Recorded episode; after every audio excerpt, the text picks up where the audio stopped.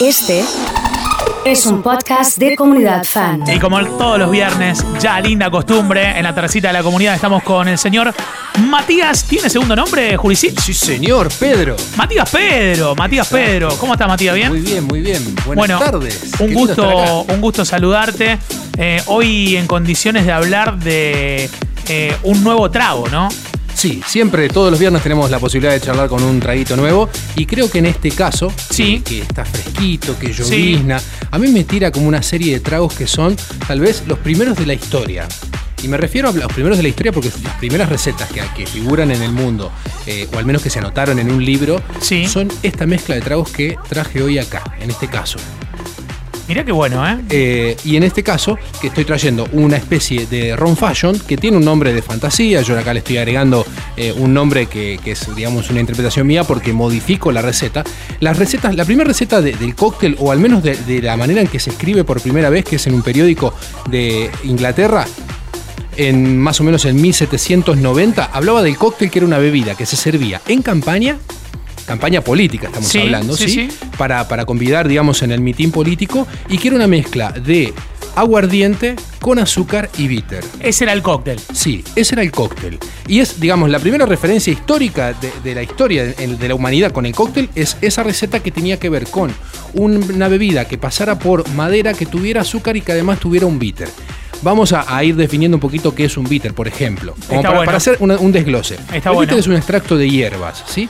Para nosotros en la coctelería los bitters son los condimentos de la cocina, ¿sí?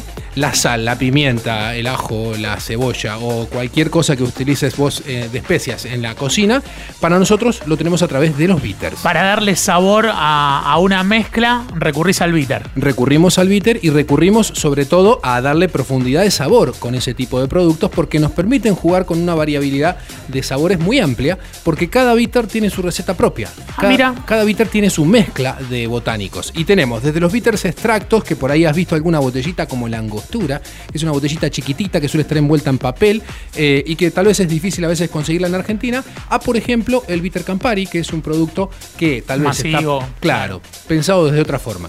En este caso, eh, la propuesta que les traigo es, es un rom eh, que hacemos nosotros. eh, esto es, digamos, una de las primeras pruebas. Muy ¿sí? bien, muy esto bien. no es, no es una, una marca comercial. ¿Qué tan Eh, difícil es el proceso del ron? Digo porque Lleva tiempo. Lleva tiempo. Lleva tiempo. Em, arrancando, digamos, que tenemos que conseguir melaza, eh, que acá en Argentina se hace muy buena melaza, y específicamente conseguimos melaza de la provincia de Santa Fe del Norte. Mira. La zona de tostado, que hay va- varios ingenios. ¿Es una hierba la melaza? ¿Qué es? No, es el resultante, es un, es un subproducto de la industria azucarera. Ajá. ¿sí? Cuando uno Ajá. extrae el- el- la caña de azúcar, sale un líquido, ese líquido va camino o a, um, a re- me sale la palabra rectificarse.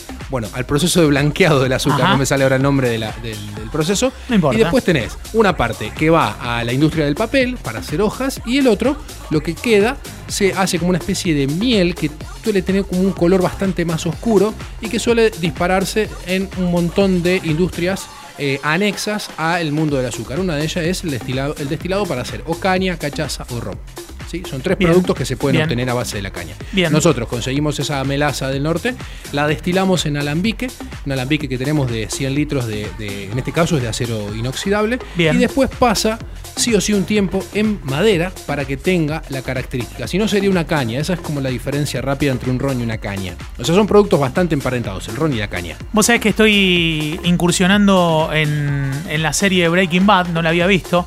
No sé si la viste y La, la, la vi hace tiempito, hace poquito, no hace mucho. Walter White comienza con un laboratorio eh, y el laboratorio en el que vos preparás es similar, digo, está lleno de frascos y mezclas tuyas. Es- Eh, lógicamente estamos hablando de tragos y eso, pero, pero tenés así muchos recipientes y eso. Es, sí, eh, tal vez no, no de, ese- de esa, de esa calidad como aparece en la, en la película, porque, en la- perdón, en la serie. Bueno, Sí. si recién arrancás, Sí. ah, usa cosas muchas más caseras. Después se va, Se va mejorando, ¿no? Sí.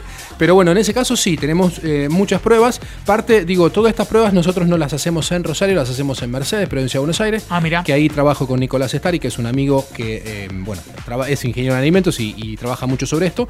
Y esto que estás probando, o lo que van a probar hoy, por ejemplo, eh, este, este destilado lo hicimos hace dos años. Y pasó un año en barrica como tiene que pasar el, el- la ca- digamos, el, el resultante del, del destilado de la caña por barrica, eh, nosotros hemos decidido ir por un camino diferente al, al habitual y utilizamos, Nicolás hace Fernet artesanal, para que se haga el Fernet tiene que pasar sí o sí un año en madera. Algún día podemos hablar de, de la fábrica de, de Estaría Branca, bueno, por ¿eh? ejemplo. Sí, sí, podemos hablar Tengo de la eso. suerte de haber visto, ido dos veces a esa, a esa fábrica. Bueno, lindo. Y el, este ron se termina en, fer- en barricas de Fernet, con lo cual le da cierta especia, es- ciertas especias, ciertas notas herbáceas. La, la barrica no se limpia, digamos. ¿o las sí? barricas sí se limpian, Pero se queda, utiliza con obviamente, agua. el- Claro, pero se impregna. O sea, la madera se claro. impregna de su aroma y queda. De hecho, bueno, en el mundo del whisky hay algunas marcas que están bastante eh, revolucionarias hoy mostrando sus eh, pasos por barricas que tuvieron otras. Por ejemplo, hay una marca irlandesa que hace whiskies ahora en donde pasó cerveza de stout.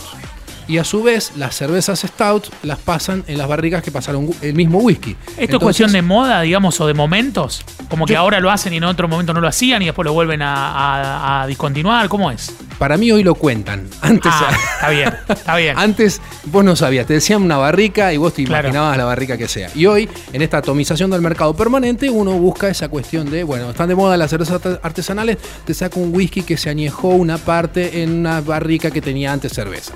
Y en este caso pasamos lo mismo, o sea, nosotros pensamos en el ron, pensamos en un destilado que sea local, que sea de buena calidad y que a su vez tenga algo diferencial al resto de los productos. Y dijimos, bueno, a ver, si tenemos la posibilidad de conseguir la barrica a cero kilómetros o podemos tener esta que se reutiliza, le damos, digamos, eh, no tenemos que invertir tanto dinero y a su vez le damos un perfil de sabor diferente. Entonces tiene esas notitas que tal vez recuerden alguna nota este Fernet, pero obviamente sutiles, ¿no? No, no, no tenés el chorrito de Fernet bien in- intenso.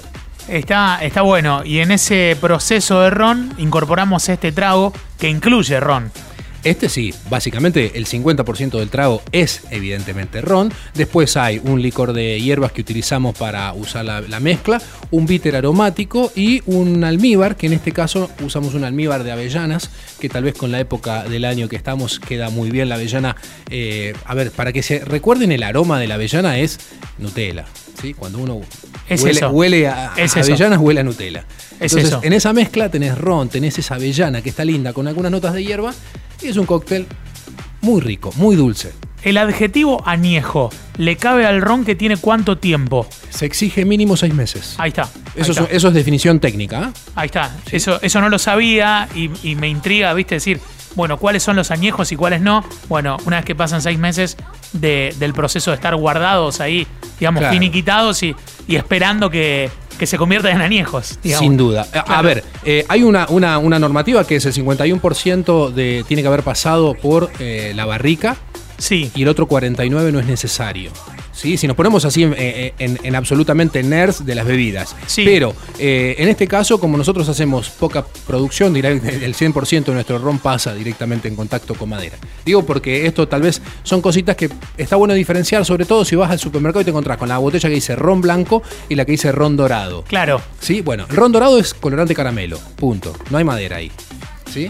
Eso es Es sencillito. ¿Y el blanco? Y el blanco sí, tiene, ah, perdón, perdón. Los dos tienen madera, tienen dos meses mínimo por ley, pero después se filtran para no tener esa característica de color y poder utilizarlo para la mezcla de colores. Imagínense un mojito con, con una bebida oscura, no es lo habitual verlo, ¿no? Claro. Eh, pero para, para declararse, por eso te decía que la diferencia entre el ron y la caña es que la caña no pasa por madera y el ron sí. El ron pasa por ley sí o sí, dos meses, nada más que dos meses. Es como un estacionamiento. eh, preventivo, por, por decirlo Claro, claro. en palabras de la época. Eh, pero después, si utilizás otros recursos como la palabra añejo, tiene que tener esa, esa determinada cantidad que es de seis meses. Después hay otras palabras que no significan absolutamente nada para nosotros, como por ejemplo la palabra reserva. La palabra reserva, nada, es un. Es un Queda bien ahí al lado. Es un gancho snobista de- Marketinero, sí. sí. Totalmente. Eh, el trago viene con una nota de cata que dice dulce, especiado y potente para quienes lo tengan presente en un packaging como contamos el viernes anterior, pero podemos hablar un poco de este, de este proyecto eh, que empieza a, a trabajarse a lo largo de la semana y que ya el miércoles empieza a tomar cantidades y conocimientos sobre todo eso, ¿no? Sin duda. Bueno, los achetazos tomamos pedido los miércoles. De hecho, eh, este jueves por la mañana ya no había más de la, la producción que hacemos. Son- ¿Explotó? Sí. Explotó esta semana, ¿eh?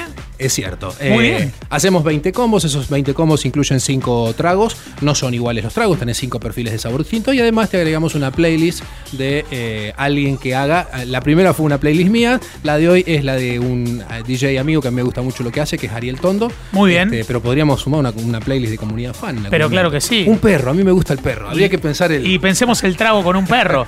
Me parece que el perro está cerca de- del, del video que publicaste del sonido de la caída de agua y la caída de toro el toro encaja. en, en el vaso, ¿no? Totalmente, totalmente. Eh, me parece que va para el perro esa. Yo ¿Qué creo te que parece? tenemos que buscarle la vuelta y hacer una lista. Este, unos cinco tragos inspirados en el perro.